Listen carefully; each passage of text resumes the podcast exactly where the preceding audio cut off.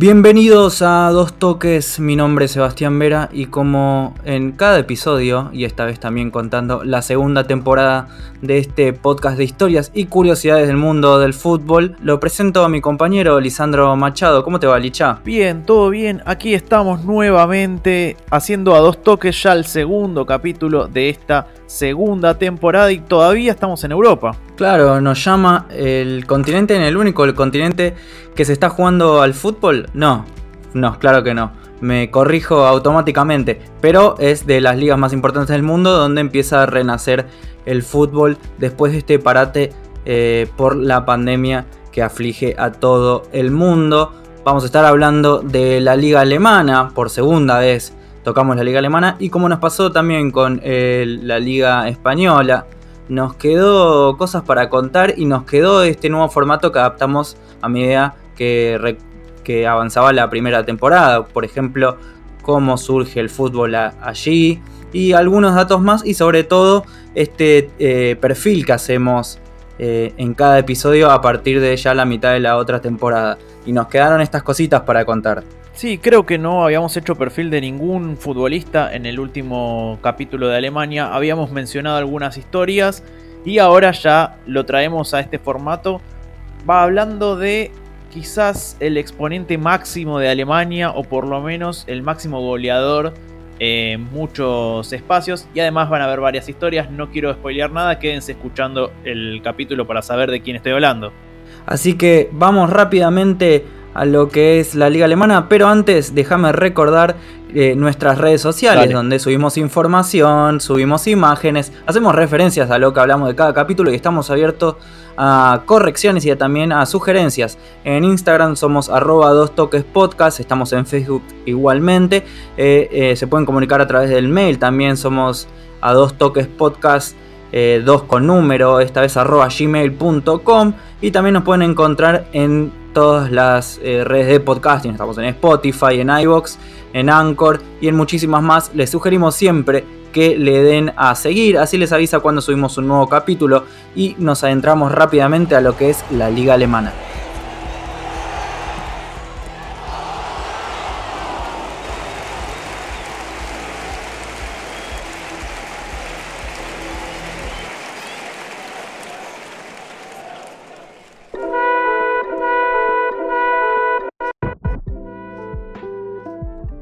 Bueno, como les veníamos contando, nos quedó la espinita de no haberles contado la historia de la Bundesliga, eh, la liga justamente de Alemania, esta liga eh, moderna en lo general, porque bueno, Alemania ha sufrido muchísimo las guerras de Europa, dicha sabrá decir bien, porque es historiador, les recuerdo a todos los que nos escuchan, y eh, Alemania fue una de los que más sufrió las guerras, sobre todo la Segunda Guerra Mundial, ya entrando a la época más moderna donde el fútbol se globalizaba. Y justamente después de, al término de la Segunda Guerra, cuando Alemania pierde, lo siento si alguien no lo sabía, Alemania pierde al final de la Segunda Guerra, spoiler, Alemania fue ocupada por la Unión Soviética, Estados Unidos, Reino Unido y Francia, y todos los clubes que venían formando parte de la Liga eh, de la Alemania nazi, de la cual hablábamos en el capítulo que dedicamos en la temporada pasada a Alemania, todos los clubes estos que formaban parte de la Liga de la Alemania nazi fueron disueltos bajo una directiva en un tratado y durante este proceso de desnazificación, se le puede decir, eh, fueron eh, apartados de lo que era el deporte profesional. En cada zona de ocupación y en la ciudad de Berlín, que se dividían otra vez en cuatro zonas, se estableció un campeonato, aunque solo en 1948 se disputó una fase final. O sea que era bastante irregular como venían continuando el fútbol que ya era bastante popular en Alemania eh, y sobre todo les costó terminar de afianzarse en la zona de ocupación estadounidense. ¿Será porque les importaba todavía menos lo que es el soccer? Puede ser, probablemente. En la zona de ocupación justamente yankee, el fútbol se reanudó en 1945 jugándose lo que se conocería como el Fútbol Oberliga Sud, siendo la primera competición en jugarse después de la guerra y se configuró en un formato de liga con una primera categoría con 16 equipos eh, y 20 en el 46. En 1950, tras una nueva reestructuración se introdujo una segunda división denominada Suede Oberliga Sud. Ya se iban reacomodando las piezas. Por su lado, en la zona de ocupación francesa, el fútbol también, que se reunió en el 45, y se jugó una liga que se llamaba la Fútbol Oberliga Sudwest, eh, que calculo que tendrá, hará referencia a la zona geográfica. En un principio el campeonato se dividió en un grupo eh, norte que comprendía a los clubes de Sarré, Palatinado y Gese, y sur, a su vez subdividiéndose en suroeste y suroeste. Un quilombo tremendo por un fútbol que no iba a tener mucho, eh, mucho recorrido. Recuerden que Alemania quedó de nuevo, les sigo diciendo, económica y socialmente complicada. Eh, y en la zona de ocupación británica, recordemos los británicos creadores del fútbol. El fútbol también se reunió en el 45 y con una serie de campeonatos regionales. En la temporada del 46 y 47 se disputó la primera, ah, por primera vez una ronda final en la que se enfrentaron los campeones de cada liga regional. Y a partir del 47 el campeonato se reorganizó en la llamada Fútbol Oberliga Nord y Fútbol Oberliga West. Por su parte, nos queda otra división más en Alemania, nos queda la parte soviética. Eh, esta vez el campeonato se reunió en el 48 con el nombre de la Fútbol y un nombre indescriptible en alemán, con un formato de eliminatorias. Tras dos ediciones, el campeonato se organizó en la Fútbol Oberliga der DDR en la recién establecida República Democrática Alemania. Esta eh, liga eh, comunista iba a permanecer hasta que cayera el muro de Berlín y se disolviera lo que es en principio la Unión Soviética. Justamente tenemos estas cuatro subdivisiones eh, a finales de la de la Segunda Guerra Mundial y después de la victoria de la Alemania Occidental en el Mundial de Suiza de 1954, algunos clubes empezaron las gestiones para un campeonato nacional, pero esto no prosperó. Hablando de Mundial, Licha, ¿tenemos algo para recomendar a los oyentes? Así es, les recomendamos que escuchen nuestro spin-off Camino a Qatar 2022. Ahora 2022 lo podríamos poner en un signo de pregunta si es que realmente va a ser ese el año. Pero allí vamos a estar repasando un poco lo que fue sucediendo en cada uno de los mundiales. Se está viniendo Francia 1938. Eh, por ahora ya está publicado Uruguay 1930, Italia 1934. Bueno, justamente después de ese capítulo que nos falta, vendría ya casi este salto, ¿no? Si no me equivoco, pasa directamente a Suiza 1954. Viene primero Brasil, el del Maracaná, y luego Suiza. Claro, y después viene este. Bueno, en el retorno justamente del Mundial a Europa. La selección campeona fue al mundo. Bueno, justamente como les decía, Alemania Occidental sale campeón de este mundial y eh, las gestiones de los clubes por una nueva liga, esta vez internacional, sin esta regionalización, eh, no prosperó mucho. La selección campeona fue al Mundial de Chile de 1962 a revalidar el título y se fueron en cuartos de final después de perder contra Yugoslavia. Esta derrota, que los alemanes tomaron como humillante, fue el desencadenante de una reunión entre los equipos para la creación, esta vez sí, de una liga nacional. El 28 de julio de 1962, con 103 votos a favor y 26 en contra, se aprobó la creación de una nueva Liga Nacional en la Alemania Federal. También se aprobaron unos nuevos reglamentos en relación a la profesionalización de los jugadores, llevando, los sueldos mensuales hasta 1.200 marcos, con un tope máximo por cada jugador. Solo estaba permitido que se supere esta cifra para casos excepcionales de jugadores que eran cracks, como por decirlo, jugador franquicia, lo que sería hoy en día y para incentivarlos de que se queden justamente en el país y no emigren a otras ligas de países exteriores. El FC Nuremberg, club contrario a la creación de la Bundesliga, estamos hablando de esos 26 votos en contra de la creación de la Liga Nacional, fue justamente uno de los primeros en aplicar esta excepción de los 12 jugadores que tenían el tope salarial, increíblemente, pero bueno, se aprovecharon. Del otro lado del muro, hablando de la Alemania comunista, se disputa desde 1949 una liga nacional de esta eh, liga DDR, como les había contado antes, que hace referencia a la Liga Superior de la Asociación del Deporte Alemán. La Berliga continuó hasta la fusión de las Alemanias, como les decía antes, y la disolución de la liga en la temporada de 1991-92. El máximo, goleador de esta liga extinta eh, perdón, el goleador dije, ganador, fue el FC Hansa Rostock con cinco títulos de esta liga extinta. El Hansa y el Dinamo Dresden fueron los únicos dos equipos que pasaron a jugar la Bundesliga. No te quiero spoilear porque creo que vas a hablar de alguno de estos dos equipos próximamente, Licha. Justamente el Dinamo ganó la Copa de la Reunificación en el torneo del 90, pero tengo miedo de que vos sigas contando más, así que voy a saltearme esta parte. Actualmente el Hansa está en la Liga 3 y el Dinamo en la B, en la segunda categoría de Alemania. Pero volviendo a lo que es la Bundesliga, la primera edición de la naciente Liga Nacional empezó el 24 de agosto del 63 y terminó el 11 de mayo del 64 y contó con la participación de 16 equipos, todos presentes en las ligas regionales eh, de la Alemania eh, occidental. El primer campeón fue el FC Colonia, mientras que el Fredenheim Konietzka, jugador del Borussia Dortmund, fue el autor del primer gol de la liga eh, marcando para el Werder Bremen. El SC Proven Munster y el Fútbol Club Saarbrücken se convirtieron en los primeros equipos en descender. Increíble, tremendo tener eso en los palmares de tu club. En los años siguientes, hasta 1969, clubes como el Werder Bremen, el 1860 Múnich, el Eintracht Braunschweig, el FC Nuremberg y el Bayern Múnich serían con un título de liga cada uno. Si dije mal alguno de esos nombres, vengan a corregirme, los están totalmente invitados.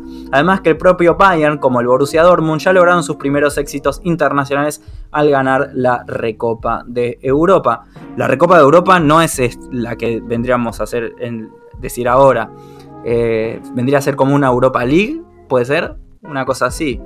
Claro, es una copa, una copa de segundo orden. Fue la que luego fue la Copa UEFA, que es la que luego fue la Europa League. Siempre cuesta que la segunda, la segunda copa internacional tenga algo más eh, estático. En este caso, insisto, eh, la recopa de la UEFA era eso, era la segunda en orden luego de la Liga de Campeones. En la década del 70 estaría marcada por el éxito del Borussia Mönchengladbach club que ganaría 5 ligas del 70, el 71, 75, 76 y 77, sino que también marcaría el dominio internacional por parte del Bayern Múnich, club que sería el primero de todo el país en ganar la Copa de Campeones de Europa, bueno, la Champions League. El Gladbach también lograría ganar dos copas de la UEFA, además de que en paralelo la selección alemana occidental ganaría la Eurocopa del 72 y dos años más tarde el Mundial de 1974. Entre 1980 y 1990 el Bayern consiguió dominar la liga con 7 títulos. El Hamburgo SB ganó el del 82 y el 83, el Stuttgart el del 84, el Werder Bremen el del 88. También consiguieron ser campeones en esa década Aparte del Hamburgo, consiguió la Copa de Europa, siendo el último club en Alemania en ser el máximo campeón europeo antes de que se cambiara el formato. Tras la unificación entre las dos Alemanias, el éxito internacional volvió al país. El Bayern Múnich ganaría la Copa de la UEFA en 1996. Al año siguiente, el Borussia Dortmund se consagraría en la reciente Liga de Campeones, siendo el primer club alemán en ganar la Copa bajo este nuevo formato, Liga de Campeones Champions League, ¿no? Desde inicios del siglo XXI, la Bundesliga está marcada por la dominación absoluta del Bayern, lo vemos eh, ser campeón de todo. Actualmente, si no me equivoco, es el puntero, eh, marchando bastante derechito a ganar otra vez el título. Desde el 2000 a la actualidad, el club eh, de Baviera ganó 12 de las últimas 18 ediciones del campeonato de liga. Se convirtió en el primer y único equipo alemán en hacer el famoso triplete, que es la liga, la Copa de la Liga y el título internacional, la Champions League. Y ser el único club que ha logrado ganar 7 veces consecutivas la Liga Nacional. Eh, no sé si es récord, porque creo que en Escocia, en Escocia hay un equipo que ganó más veces seguidas, sí. Digo, probablemente sea el único en toda la historia de Alemania en lograrlo. No creo que nadie ya pueda superar al Bayern, eh, ni siquiera en dos ligas seguidas. Y es difícil. Eh, el último en desmancarlo debe haber sido el bueno, el Borussia, que es el que el único club que le está haciendo un poquito de fuerza. Pero lo más gracioso es que vemos en la actualidad, sin salirnos mucho de lo que ya es cerrando la historia, es que cada vez que le sale un buen jugador al Borussia se lo termina comprando el Bayern. Entonces como que la lucha es bastante desigual. Eh, sobre todo económicamente. Bueno, actualmente y según lo que indica el ranking de la UEFA, la Bundesliga es la tercera liga más importante de Europa, por encima de la liga francesa, la italiana y la de, bueno, la de Portugal. También es la liga con más espectadores por partido en todo el mundo. Toma, agarrala y manejala, pisala y mete un gol. Felicidades, ya son conocedores de la historia de la Bundesliga. Entre los equipos que habías nombrado previamente, de los que sobrevivieron a la Alemania comunista, hay uno en particular que tiene una historia que está plagada de cosas, le sucedió de todo y fue, y fue sobreviviendo a pesar de eso y va a tener un plot twist al final en cuanto a la hinchada que es enorme. Para hablar de eso nos vamos a ir mucho antes de la Segunda Guerra Mundial, al año 1898, cuando en la ciudad de Dresden, que está a unos 200 kilómetros al sur de Berlín, más o menos un poquito menos, se fundó el Dresdner SC. Sin embargo, tras la Segunda Guerra Mundial, ese, al, hacerse de la división de Alemania que habías nombrado previamente, ese club se refundó con el nombre de SG Dresden. Iba a durar poco esa formación porque en 1951 el régimen comunista lo disolvió. A cambio de eso, eh, se le dio un lugar en la Oberliga, en la liga del lado comunista que habías mencionado vos, a un club de la policía con un nombre zarpadamente alemán, se llamó Sportvereinigung Dinamo, con colores verde y blanco, que era el club de la policía justamente. Eh, había sido reforzado con más jugadores, con jugadores juveniles y de otros clubes de la policía que había formados alrededor de toda la Alemania oriental. Tras algunos títulos, en 1953 tomó el nombre de Dinamo Dresden, absorbiendo a otro club más llamado SB Dinamo, que era otro club de los empleados de seguridad, y cambiando su color al rojo y blanco. Nombro un poco todo esto que va a ser el paso previo a nuestra historia particular, por más que recién se estaba fundando este Dinamo Dresden, porque es interesante ver cómo los clubes se fueron absorbiendo entre sí para llegar a, este, esta especie de mamushka de clubes que eh, toma el, número, el nombre de Dinamo, que Dinamo era bastante común en el régimen comunista, pero este club no va a ser su, primero de, su primer problema, la disolución que le hizo al, club de origen el régimen comunista, ya que en la temporada 1952-53, su primera temporada, salieron campeones y la policía, queriendo que el mejor club no esté en una ciudad replegada del país, sino en Berlín, agarró y básicamente por una orden de la policía le sacó a todos los jugadores y los mandó a jugar a un nuevo club en Berlín llamado Dinamo Berlín. Esto está comprobado que es una orden de Erich Mielke, que es el, era el director del servicio de seguridad, y esto claramente lo destruye al Dinamo Dresden. Después de esto empieza a descender muchas categorías porque le quedan nada, los, los peores jugadores y algunos juveniles.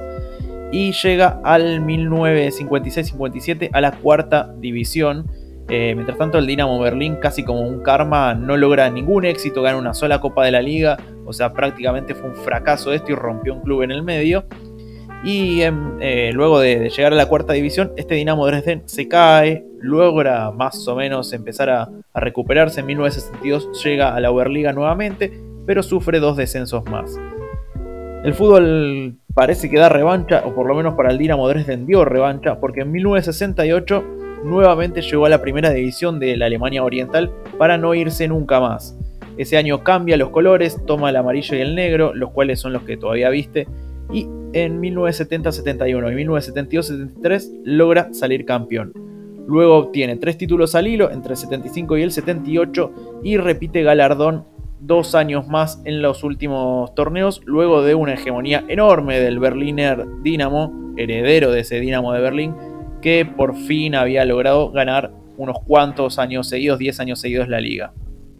Cuando se reunifica, sucede este partido que mencionaste vos frente al Bayern Múnich, donde se celebra esta reunificación con un triunfo del Dinamo Dresden, que no iba para nada a presagiar lo que se iba a venir en los próximos años. Sale campeón de este, de este torneo pero empieza a tener sus primeros problemas económicos. Le cuesta mantenerse en la primera división de la Bundesliga y finalmente sufre una quiebra en el año en la temporada 1994-95 y eso lo relega a la liga regional.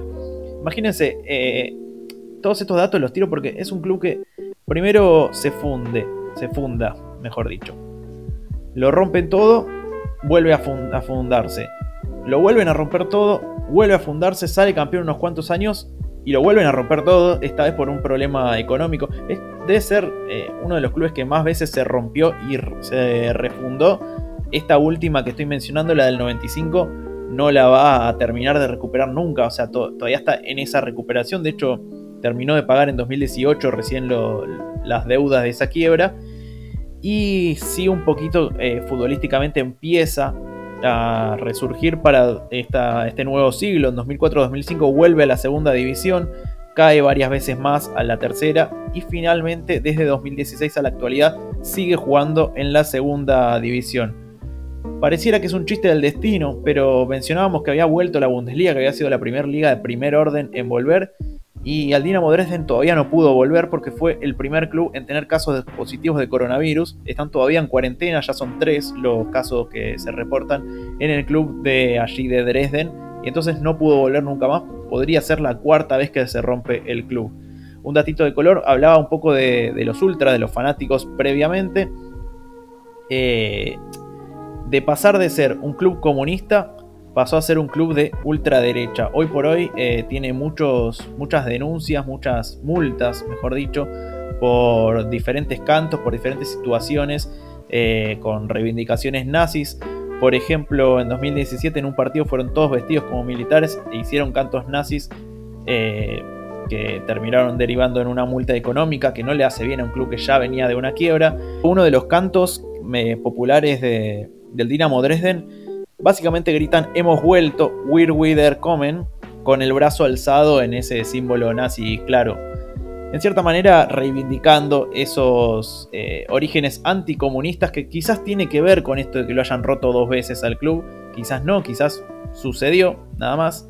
Pero bueno, esta es una de las particularidades que tiene este Dinamo Dresden, que como el ave fénix eh, pudo resurgir de sus cenizas tres veces y ahora está queriendo volver a la primera división, a la Bundesliga.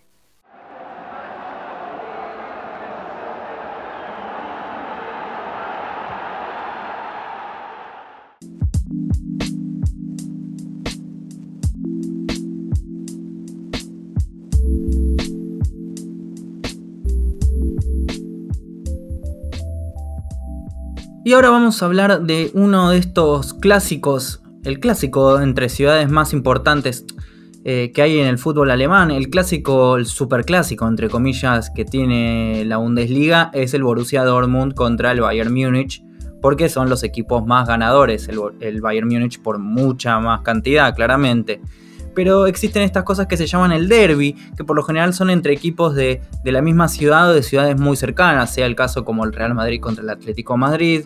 En Argentina tenemos, por ejemplo, Newell's contra eh, Rosario Central, claro, Gimnasia de Grima de la Plata contra Estudiantes de La Plata. En México tenemos Cruz Azul contra la América y así, etcétera, etcétera. Bueno, a ver, Barcelona español, bla. Estos clásicos suelen ser un poquito más pasionales porque eh, como los equipos comparten ciudades, eh, hay como un cara a cara constante entre los hinchas. En Europa por lo general los equipos están como más espaciados. Entonces si en la misma ciudad hay dos equipos, que no suele ser el caso que, bastante que pasa bastante seguido, hay como un cara a cara, unas cargadas más constantes. Y eso lo ha llevado a que la pasión surja como más avivada. Eh, en caso de Alemania, el clásico, el derby más importante que está es el derby de Ruhr, que comprende al Schalke 04 y al Borussia Dortmund, que tiene muchísima historia y ambos equipos han estado aliados, enemistados y ahora son un clásico bastante normal pero tienen una historia muy muy larga que voy a empezar a contar acá. Esto tenemos que retratarnos al siglo XIX. En sus comienzos Alemania era un rejunte de territorios sin un orden institucional. Había, es un país bastante relegado ante sus vecinas, Francia, Bélgica y Gran Bretaña, y en el siglo XX ya llega a la vanguardia de la materia industrial y mucho tuvo que ver eh, la cuenca minera de Ruhr. Esto se trata de un territorio compuesto por 11 ciudades en pleno estado de Renania del norte de Westfalia, que es el al oeste del país. Todas estas ciudades son cruzadas por el Ruhr, que es un afluente del río Rin, y llega a ser la mayor zona industrial del mundo gracias a una inmensa cuenca minera. Por algo, los franceses y los belgas se la apoderaron después del Tratado de Versalles eh, al término de la Primera Guerra Mundial. ¿Me equivoco, Licha? Estoy diciendo bien, no estoy diciendo avanzadas, ¿no? No, no, venís bien, venís muy bien. Muy bien, ahí eh, retocando la historia. Bueno, las ciudades crecían y con ellas empiezan a crecer los clubes. El Schalke se funda en 1904 en Kitchen, aunque recién 20 años después adopta el nombre Schalke 04 y el color azul. Por entonces jugaban los trabajadores de las minas. Por su parte, el Borussia surge en Dortmund en 1909 a partir de un raro cruce, influenciados por una parroquia católica y se le suma el nombre de una cervecería local. Kitchen y Dortmund están separados por apenas 35 kilómetros. Schalke y Borussia son los equipos más representativos de ambas ciudades, pero no son los únicos. La cuenca de Ruhr tiene al Bochum, al Diezburgo, al Essen y a otros equipos más. Como decía al principio, por lo general en Europa los equipos están más espaciados, eh, a través de las zonas geográficas. Acá en, bueno, en Argentina, bueno, tenemos el caso que no tiene nada que ver. En Buenos Aires está el 85% de los clubes profesionales de fútbol. Pero en Europa es raro y justamente al, al estilo sudamericano, en la cuenca de Ruhr, parece que también hay un conglomerado bastante importante de clubes, sobre todo de fútbol. En 1925 se enfrentaron por primera vez, fue victoria para el Schalke 4 a 2 y se volvería una costumbre. El Dortmund recién pudo ganar en el duelo número 19 en 1943. Para entonces el historial ya estaba 18 a 0 para los de Kitchen y solo había un empate entre ambos. Esto incluye un 7 a 0, un 9 a 0 y hasta un 10 a 0 increíble que hayan llegado a tal cantidad de goles sin que pasen a ¿no? extra deportivo durante el partido y que se haya logrado terminar. Por esos años, el Schalke desplegaba una de las primeras revoluciones tácticas de la historia del mundo del fútbol, que era conocida como la Schalke Kreisel, Kreisel significa giro, que se basaba en pases cortos y ataques con muchos movimientos sin pelota. En esto llega el nazismo, la Alemania que cruza, como siempre, casi todas las historias de fútbol que venimos hablando. El Schalke ganó seis Gauligen, que eran estas ligas eh, que se jugaban durante la época del nazismo, de esto hablamos en el capítulo eh, anterior de la liga alemana, y disputó 14 de 18 finales entre 1934 y 1944. Fue su única era dorada. En 2008, la revista The Times señaló a Adolf Hitler como un hincha del Schalke, lo que era raro porque a Hitler no se lo conocía por su pasión hacia el fútbol. Todo lo contrario, creo que le parecía un deporte bastante mundano, pero bueno, durante la época del nazismo los continuó jugando por, debido a su popularidad. Tenemos muchísimos casos de clubes que se fueron intervenidos, pero ahí vamos a hablar un poquito más. Desde el club desmintieron este dato de que Hitler era hincha de su club y decía, no ganábamos por ser el equipo de los nazis, sino que éramos el equipo de los nazis porque ganábamos. Si bien no hay fotos de Hitler viendo un partido del Schalke, sí hay imágenes de diversos símbolos de la época en los estadios y en las ciudades. A ver, Licha, ¿vos te acordás un poco de, por ejemplo, algún club que haya sido intervenido por los nazis? Así es, estaba pensando mientras te escuchaba en el caso del Bayern Múnich que hablamos en el primer capítulo de Alemania, que eh, tomaron al, presidente, lo hicieron irse del país porque era justamente judío, era un club eh, relacionado con el tema del judaísmo y en el caso de la época de los nazis había sufrido unas cuantas persecuciones. No me quiero meter profundamente en eso porque está todo contado en el primer capítulo que hicimos de Alemania ya en la primera temporada. Y justamente el equipo, el Schalke, tenía una figura que no simpatizaba mucho con el régimen y que tuvo bastantes desplantes con los nazis. Era Ernst Kusorra, que era un, minero de la Kitchen, que fue capitán, entrenador y dirigente justamente del Schalke. Durante 1935 jugaba para los mineros y al mismo tiempo era el DT del Borussia Dortmund. Toma, agarrala. El club compartía jugadores, técnicos, todo era una mezcolanza asquerosa. El Borussia Dortmund eh, sufrió mucho la fuerte persecución del nazismo porque el club contaba con muchos socialistas y comunistas entre sus dirigentes y hinchas, y estos se negaban a someterse a las órdenes del nazismo. Su presidente Egon Pentrup fue desplazado por eso mismo y reemplazado por un miembro del partido, así como le, le pasó a su clásico el Borussia, en el Bayern Múnich, como bien decías recién. Eh, Después de la reanudación del fútbol, eh, al término de la guerra, hasta la creación de la Bundesliga, como veníamos contando antes, el Borussia dio vuelta al historial y ganó 16 a 7 en duelos y eh, ganó 3 títulos de los 5 finales que disputó.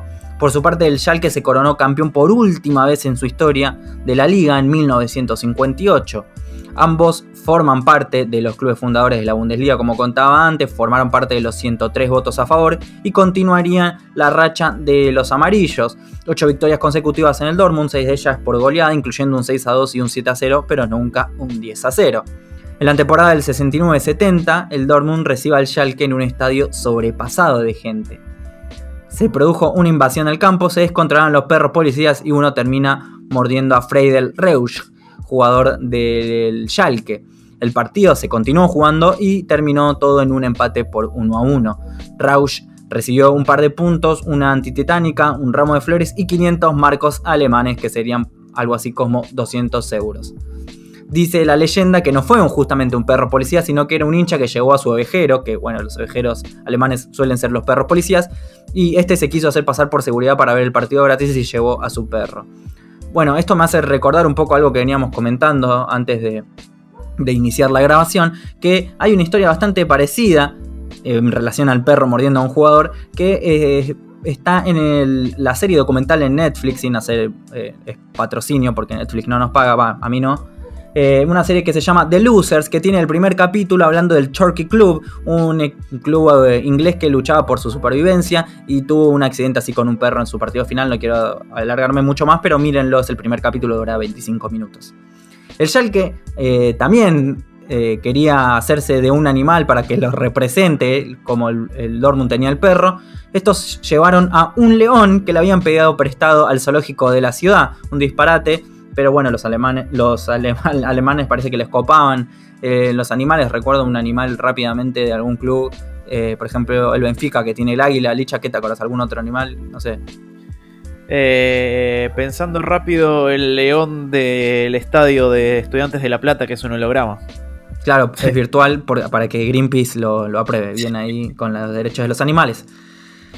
Eh, pero bueno, no todo fue disputa durante estos años, como le decían los clubes bastante enemistados, pero también tenían su costado amistoso. En 1974 el Borussia Dortmund atravesó una profunda crisis institucional económica, producto de tres años en la segunda división de Alemania.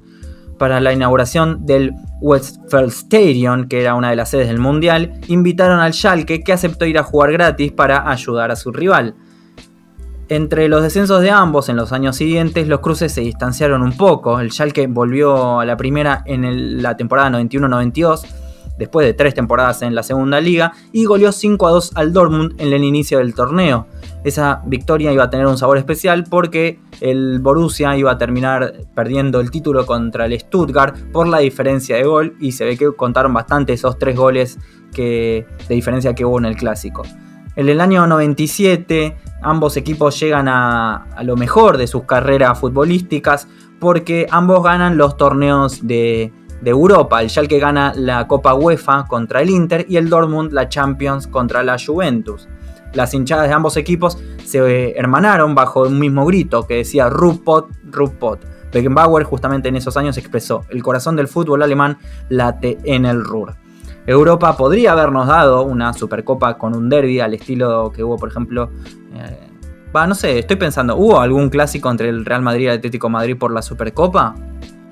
No sé si eh, coincidieron. Me parece que no, estaba pensando eso mismo. Porque cuando uno ganó la Champions, se la ganó al otro, así que no hubo final de la Supercopa. bueno, claro, así que no se cruzaron pero quizás años antes, no sé, habría que fijarse.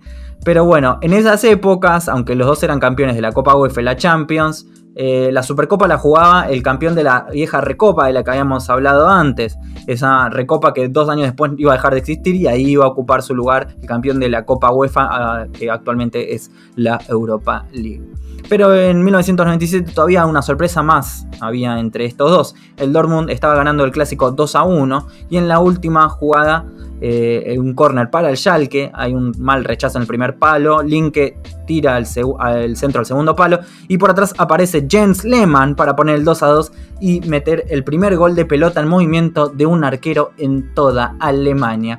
Este arquero hermoso que si bien lo recordarán mucho los argentinos y otros países, no sé, pero Licha, ¿vos qué te acuerdas de este amigo Lehmann? No, me gustaría mandar un saludo, la verdad que le pongo un 10, es el arquero del papelito, el famoso arquero del papelito. Claro, el de los penales en, la, en el Mundial del 2006 que deja eliminado a Argentina gracias a ese papelito nefasto que creo que hasta lo tienen en un, en un museo, son unos asquerosos. Después... Yo también en un museo. Después de 10 años en Schalke, Lehmann se fue al Milan y a los 6 meses volvió a Ruhr ¿Pero a dónde volvió? ¿Al Schalke? No, se fue a atajar al Borussia porque es un traidor asqueroso. Durante esos años eh, era que estaba en el Mundial, durante el Mundial él estaba atajando para justamente el Borussia. Pasando a los 2000, específicamente al 2007, el Schalke estuvo muy cerca de romper una racha de casi 50 años sin ser campeón de la liga. A falta de dos fechas, era primero a un punto de ventaja del Stuttgart, otra vez el Stuttgart.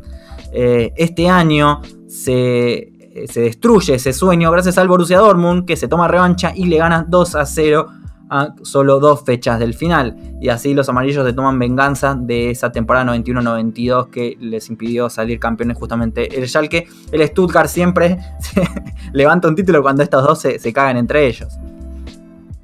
En ese día, en ese partido, en ese clásico, en el Schalke atajaba también otro arquero nefasto para Argentina, Manuel Neuer, que estaba teniendo su primera temporada como profesional. En Dortmund jugaba Christoph Melzelder, que tras su paso poco fructífero para el Real Madrid, volvió al Schalke y justamente fue quien eh, llevó a Raúl al Schalke, que es una historia que contamos justamente en el, en el episodio pasado en la Liga Española y contamos la historia de Raúl como después de casi irse echado del Real Madrid, va al Schalke y hace historia metiendo muchísimos goles, ganando campeonatos, llegando a la semifinal de la Champions League. Para el 2007, la temporada del 2007-2008 ya estaba Klopp, este gran eh, técnico alemán, y ya estaba en el banco del Dortmund en su debut en el clásico, ya estaba perdiendo 3 a 0, pero lo termina empatando sobre el final 3 eh, a 3 con un penal bastante polémico. Diez años después, el Schalke se toma revancha y que es todavía más grande. El Dortmund estaba 4 a 0 arriba y el Schalke en un brillante segundo tiempo se lo empata en la última jugada. En 2018, apenas dos años, un hecho histórico para la región, se cerró la cuenca de Ruhr, la última mina que estaba en funcionamiento. El Schalke puso los nombres de los pozos en sus camisetas y el Dortmund usó las remeras alusivas que decían Dante Krumpel. Gracias, camarada. En el primer reinicio de una de las ligas más importantes del viejo continente, el Borussia, hace apenas unos días, le hizo honor al nombre de su rival y le invocó 4 para lo que fue el último derby de Ruhr hasta la fecha. ¿Sabes que estaba revisando eh, sobre las ciudades mientras ibas hablando vos? Helsenkirchen está casi como si fuera el conurbano de Dortmund, está muy pegado y ambas fueron sede de los mundiales. En Helsenkirchen, Argentina le ganó 6 a 0 a Serbia y Montenegro en 2006 eh, en un recordado partido. Y además fue sede de una final de Champions, la última que clasificó a la Copa Intercontinental, aquella que ganó el Porto. Así que, por más que estén pegados, fueron muchas veces sede de diferentes eventos deportivos y, muy importantes. Claro, para los que no sepan con Urbano, porque gente que nos escucha por fuera de Argentina, y mismo Argentina, que no son de Buenos Aires, eh, vieron que está la capital de Buenos Aires, que es capital federal, y, a las afueras está como la provincia, como una región más grande que ocupa básicamente donde está la mayoría de la gente de toda Argentina y de Buenos Aires, que es como una zona que rodea toda esta capital. Y justamente estamos hablando de eso, que es apenas, ¿qué serán?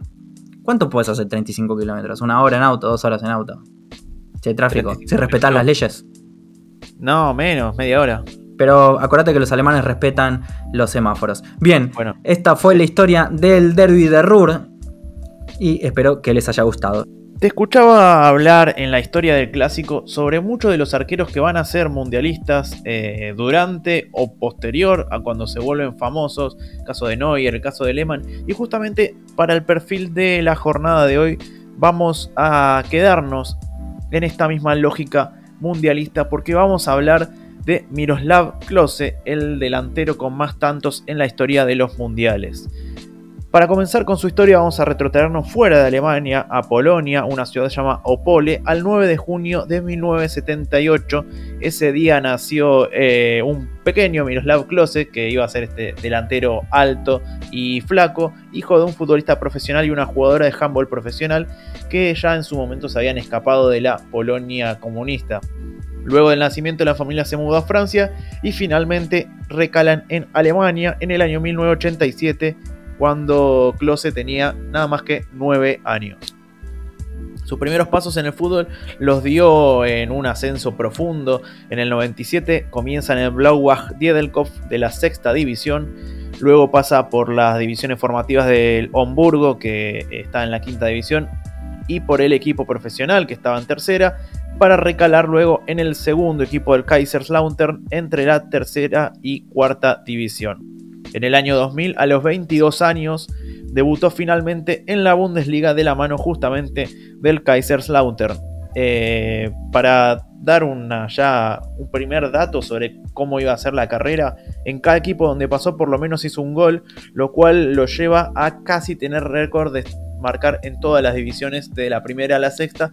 Le faltó la segunda división nada más, así que si quiere volver y jugar algunos partidos más en algún equipo de segunda para marcar un gol, puede llegar a romper un récord más. En esa temporada 99-2000 apenas jugó dos partidos, no hizo goles, pero en la temporada siguiente se va a dar su primer destape, porque en la 2000-2001 hizo 9 goles en 29 partidos para finalmente llegar a la fama en la 2001-2002, marcando 16 en 31 encuentros y quedando solo a dos de los goleadores, Marcio Amoroso del Borussia Dortmund y Martin Max del 1860 Múnich. Eh, lo loco de esto también es estar pensando que en esa temporada 2001-2002 el 1860 Múnich tenía un goleador, estaba en primera, le iba bastante bien y hoy por hoy es un equipo casi desaparecido que está navegando por la segunda división como bueno, como el Dinamo Dresden, el San Paoli que hablábamos previamente en mi historia anterior. El equipo ese va a quedar a solo dos tantos, a solo dos goles de la Copa UEFA que ese lugar le va a pertenecer al Werder Bremen que luego va a meterse en la historia de Klose. Otro, otra beta más que ya va a empezar a llevarlo para su lado, eh, que lo va a llevar la fama, es justamente, eh, primero, los festejos, que no sé si lo viste alguna vez festejar un gol a, a Klose, pero cada vez que, lo hacía, saltaba para adelante haciendo un giro en el aire, bien al estilo jugador africano, ¿no? Claro, yo cada vez que lo vi festejar un gol fue contra Argentina, así que miraba para otro lado, justo ese, todo ese saltón me lo, me salté. Claro, estás a las puteadas como todos nosotros, bueno, ya vamos a hablar de eso porque Argentina es uno de sus eh, rivales más, eh, más goleados, o por lo menos más favoritos para, para el jugador. Pero sí, desde ese comienzo en Kaiserslautern metía goles y ya hacía ese salto ornamental para adelante. Y lo otro es su debut en la selección. Primero lo van a llamar de Polonia, se va a reunir con el técnico y le va a decir no gracias, no quiero jugar en Polonia, para luego ir a jugar a Alemania. El debut es un 24 de marzo de 2001 en un partido contra Albania. En ese entonces Alemania estaba empatando 1 a 1 frente a Albania, ingresa en el minuto 73 y al minuto 75 hace un gol ya para convertir en dos minutos de juego apenas un gol y hacer que su equipo gane para ya mostrar que iba a ser un importante en la historia de Alemania. Finalmente se vuelve famoso en ese Mundial 2002 en Corea-Japón, a pesar de que los partidos eran inmirables en, Sudamérica, por lo menos por los horarios. Allí iba a ser 5 goles en 7 partidos y va a ser segundo goleador de ese mundial, tres tantos por debajo de Ronaldo. Es decir, Ronaldo no solo le sacó la final del mundial, sino que le sacó la bota de oro para que Klose empiece a masticar bronca, pero luego va a tomarse revancha. Ya en Alemania nuevamente, se queda en el Kaiserslautern dos temporadas más y en 2004 va a ser fichado por el Werder Bremen por 5 millones de euros. Y en esa temporada va a ser 15 goles y 10 asistencias en 32 partidos, siendo protagonista entonces en 25 goles en 32 partidos, casi es, es un gol asegurado por partido prácticamente. Y además, durante ese debut en el Verde Bremen se va a dar una situación particular que también va a marcar otra de las personalidades de, en realidad, otro aspecto de la personalidad de Klose, que tiene que ver un partido frente a la Arminia Bielefeld que se llevó puesto al arquero rival y eh, el árbitro decidió cobrar penal. Ante esa situación se acerca, le dice el árbitro, che, mira, no fue penal. El árbitro le dice, no me importa, ya lo cobré igual. Y Klose lo va a tirar afuera, eh, llevándose el premio al Fair Play del año 2005 por la Federación Alemana, por su buena actitud. Creo que cualquier hincha lo odiaría. Eh, Al estilo de Bielsa, ¿no? La última vez que hizo algo así, como que, le devolvieran el gol. Sí, yo estaría a las puteadas, creo, si mi hijo delante. Yo lo quiero ver en una final. A ver, en la final no se tira, ¿no? Ahí no. O sea, y cuando le hizo el penal, Neuer le hizo el penal. Wayne dijo, mirá que fue penal, ¿eh? Le dijo ahí, ahí le dijo al árbitro. Ahí era fair play. ahí era fair play. Al año siguiente, 2005-2006, va a tener su mejor temporada goleadora con 31 goles en 40 partidos y con el título de la Copa de la Liga justo frente a la previa del gran mundial que se iba a jugar en Alemania. Era la oportunidad de volver a salir campeones en casa, que se lo va a terminar aguando Italia, justamente en el estadio del Borussia Dortmund, de, enrocándolo un poco con lo que venías mencionando antes. Y en ese mundial va a repetir sus números. 5 goles en 7 tantos, incluido el 1 a 1 frente a Argentina, ese gol de cabeza, de cabeza creo, contra Leo Franco. Esas estadísticas justamente no le van a servir más que para salir tercero, porque ese mundial va a salir campeón Italia en una final frente a. Se me fue. ¿Quién era? Italia, eh, Francia. Sí, justamente ese partido en el que se termina retirando Zidane. Eh, y bueno, se retira de la cancha también porque le pega un cabezazo a Materazzi y se va expulsado por un árbitro argentino. Por lo menos llegamos a esa final de alguna forma. Es cierto, sí, no me acordaba del cabezazo de Zidane, tenés razón. En 2007, tras 10 temporadas como futbolista, 8 de ellas en la Bundesliga, llega al grande alemán, al club más importante de Alemania, al multicampeón, el Bayern Múnich, donde va a ganar 6 títulos en 4 temporadas, 2 ligas, 2 copas, una Copa de la Liga y una Supercopa, pero sin embargo ya estaba medio grandecito y empieza a mermar sus números y también empieza a perder la titularidad tan habitual en Alemania. Y así llega al Mundial de Sudáfrica 2010 donde hace 4 goles más para llegar a los 14 tantos, quedar a uno solo del máximo goleador de la historia de los mundiales, que es justamente el gordo Ronaldo, que es el que le había sacado la primera bota de oro pero con la duda de todos de si iba a poder aguantar cuatro años más y llegar al mundial siguiente para marcar los goles que le faltaban. En ese mundial le hace dos goles a Argentina en la goleada 4 a 0 para justamente, como decíamos previamente, convertirse en su víctima favorita con tres tantos, lo mismo que Arabia Saudita que le hizo tres en un solo partido en el Mundial 2002. En 2011 finalmente, sin arreglo con los números eh, ya en baja, queda libre del Bayern Múnich y va a marcar sus últimos tantos en la Lazio de Italia. Pero allí tiene como un pequeño revival, había firmado por 3 años, termina quedándose 5 porque vuelve a comenzar a hacer muchos goles, vuelve a hacer muchísimos goles, de hecho hace 65 y se convierte en el máximo goleador no italiano de ese club. Y también vuelve a tener su acto de fair play cuando en 2012 le hace un gol con la mano al Napoli y el árbitro al preguntarle si había sido con la mano justamente dice que sí. ¿Y para qué metió la mano? Qué sé yo, debe haber sido un reflejo, supongo. O que debe haber querido eh, sacar ventaja y luego cuando le preguntaron no quiso mentir. En 2014 en el Mundial en Brasil finalmente llega el ansiado récord. En la ciudad de Fortaleza marca el tanto número 15 y en el estadio Mineirao hace el segundo de los 7 que le hace Alemania a Brasil para convertirse en el máximo goleador de la historia de los mundiales con 16 tantos ese 8 de julio que en Argentina fue prácticamente una fiesta patria. Números finales para este jugador que en 2016 se retira de la Lazio. Es el único jugador en la historia en jugar cuatro semifinales de mundiales. Es el jugador con más partidos ganados en la historia de los mundiales con 17. El máximo goleador de la historia de Alemania con 71 y de los mundiales con 16 máximo goleador no italiano de la Lazio con 65 y también el único en toda la historia de este club en hacer 5 goles en un partido en lo que fue Lazio 6, Bolonia 0. En total sus números son 351 goles en 842 partidos con un promedio de 0,42 que es casi un gol cada dos partidos y en la actualidad es el, el ayudante de campo de Hansi Flick, el director técnico del Bayern Múnich, luego de haber sido técnico de la sub-17. Un jugador que va a quedar en la historia por hacer muchos goles en los mundiales, pero que en su carrera particular no obtuvo tantos títulos de los importantes. Este fue Miroslav Klose.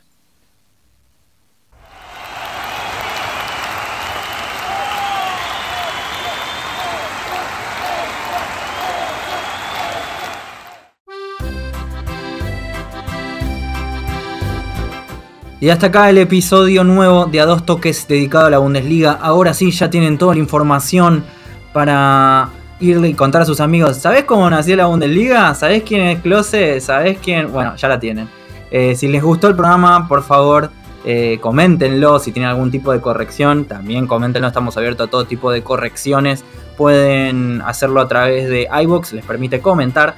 Eh, pueden hacerlo a través de Instagram, somos a dos toques podcast, también es igualmente en Facebook, que tenemos una linda comunidad, se arman polémicas, bardean, mientras no digan malas palabras yo no los borro. Eh, después eh, también pueden mandarnos un mail, somos a dos dos con número, y nos pueden escuchar en... Nos pueden escuchar en la plataforma que nos estén escuchando en este momento y también en cualquier otra que se les ocurra. Estamos en Spotify, en iBox, en Anchor en eh, Breaker, en iTunes, en Apple Podcast, Google Podcast, cualquiera que se les ocurra, hasta la más recóndita, ahí vamos a estar. Así que síganos también porque les avisa cuando llega un nuevo episodio. Y si quieren algún especial, algo nuevo que hagamos, eh, pueden sugerirlo y la gente me pregunta por la calle, che, Seba, ¿cuándo se viene el especial del 2 de videojuegos? Y che, loco, decirle a Licha que se apure con el de los mundiales. Y a toda esa gente le decimos, páguennos y lo hacemos cuando quieran. Así que los esperamos en el próximo episodio de A Dos Toques.